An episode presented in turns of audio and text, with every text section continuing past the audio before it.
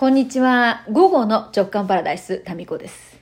午前中2本も喋っとるやないかいっていうことですが、午後も、いや、ちょっと報告したくて、今日は燃えるゴミ、そして燃えないゴミの自己搬入に行ってまいりました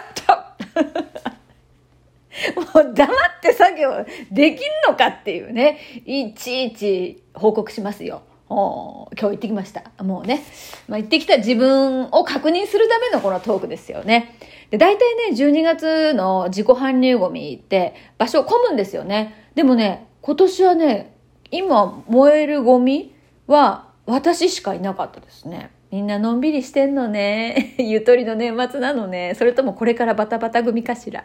どっちなのかしら。いや、コツコツと、えー、スローペースですがやっております。今もうだって全身ジンマシンの最中ですよ。あんまり無理してね、体温が上がったりすると、またジンマシンがですね、ひどくなるんじゃないかなということで、のんびりやっております。はい。でも今ゴミもさ、なんか、ゴミによっては、その会社に送り返さなきゃいけないものがあったりとかね、製造元にね、いろいろ面倒ですね。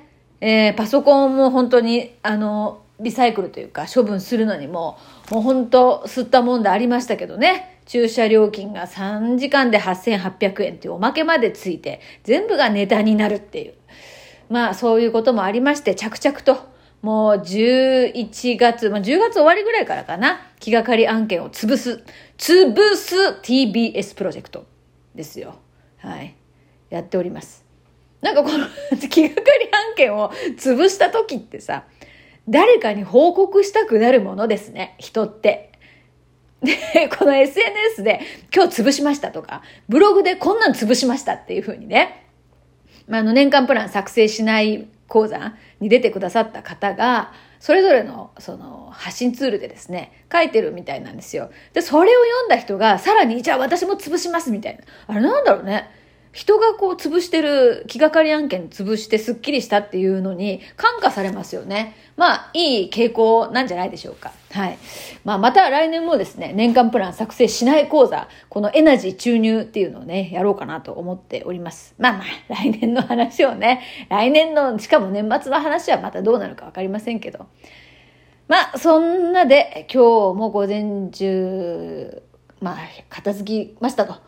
なかなかさ、大掃除まではね、行ってないんですよね。その、もの、不要なものを選別してそれを取り除くっていうことと、あと、目に見えないところでの気がかりなこと、うん、ネット上のこととか、銀行ね、通帳を解約するとかね、そういうことで、えー、結構手間、暇、エナジーかかりました。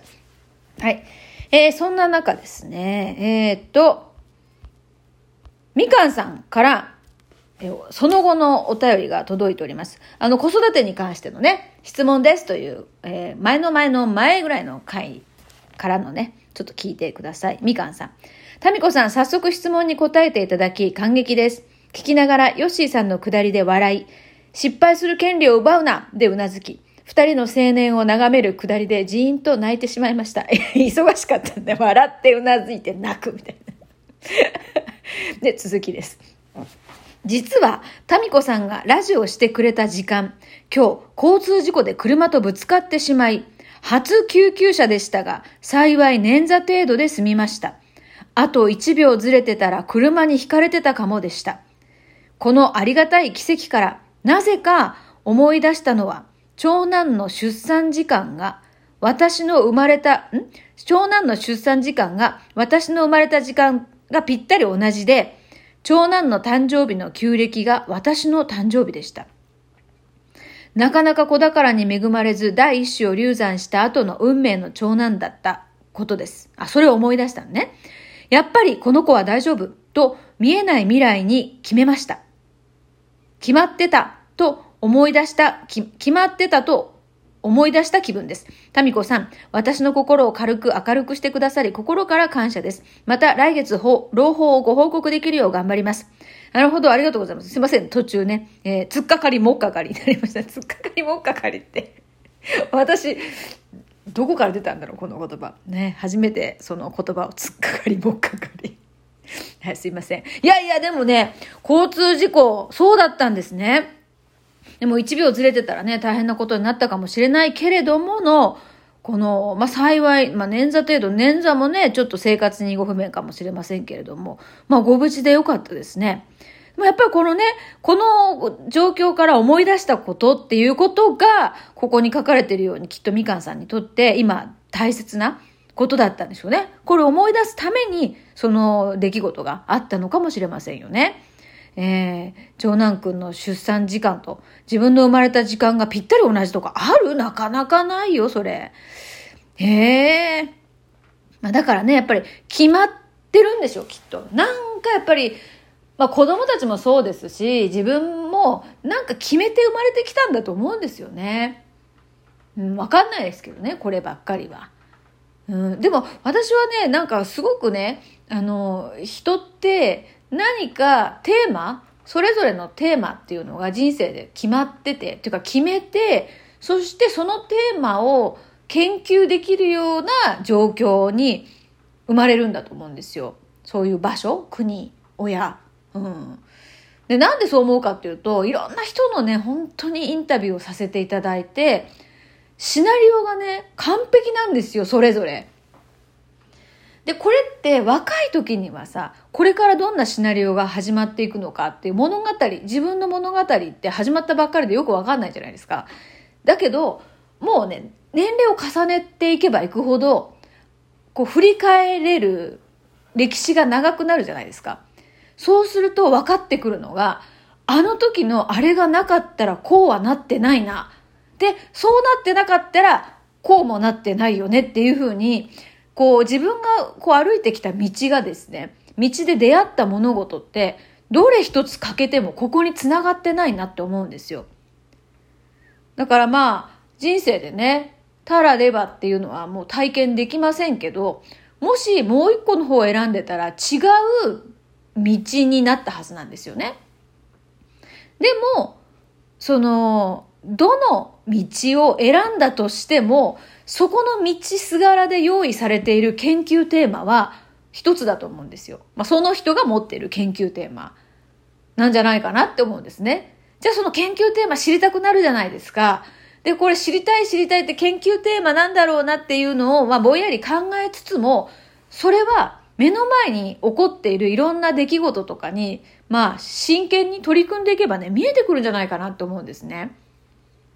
だから使命とかを知りたいって、まあそういうのを見つけるセッションなんかもね、あの、私はやっておりますと言っても、まあ今新規の方は募集してないんですけど、そういうのをやってるんですけれども、やっていながらなんですけどね、知りたくなりますけど、わかるよね。自分の人生真剣に生きてたら、わかると思うんですよ。っていうか、わからなくてもいいんじゃない？もう。と、わかるよ、多分。もう人生後半になってきたら。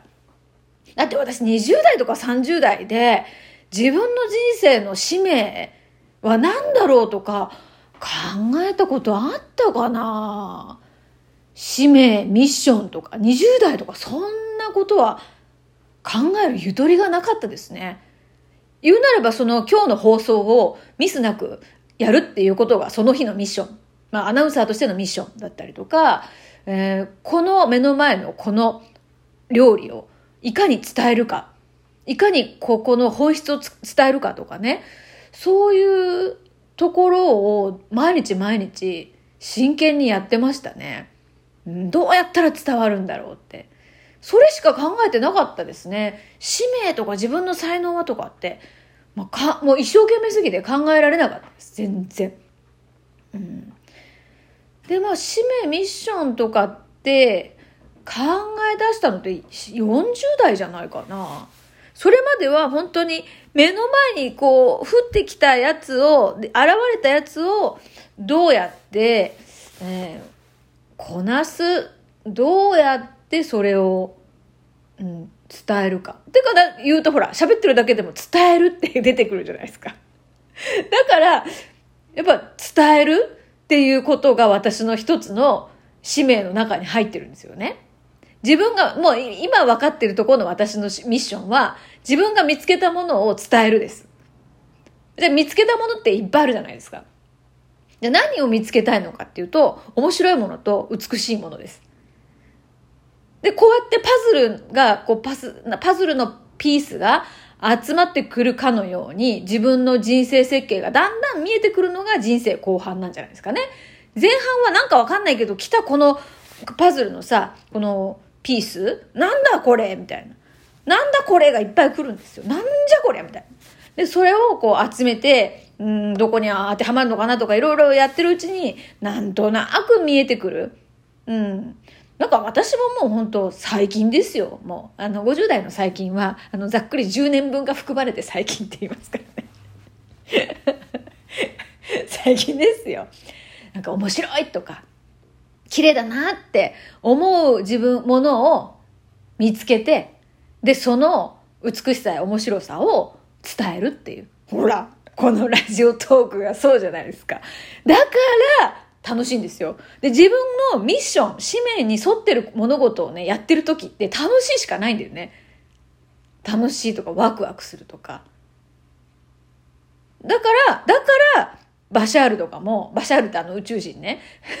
もう、その説明、伝えるっていうミッション、どこ行ったんぐらい、もうざっくりな説明ですけど、まあまあ、バシャールね、聞いたことありますよね。うん。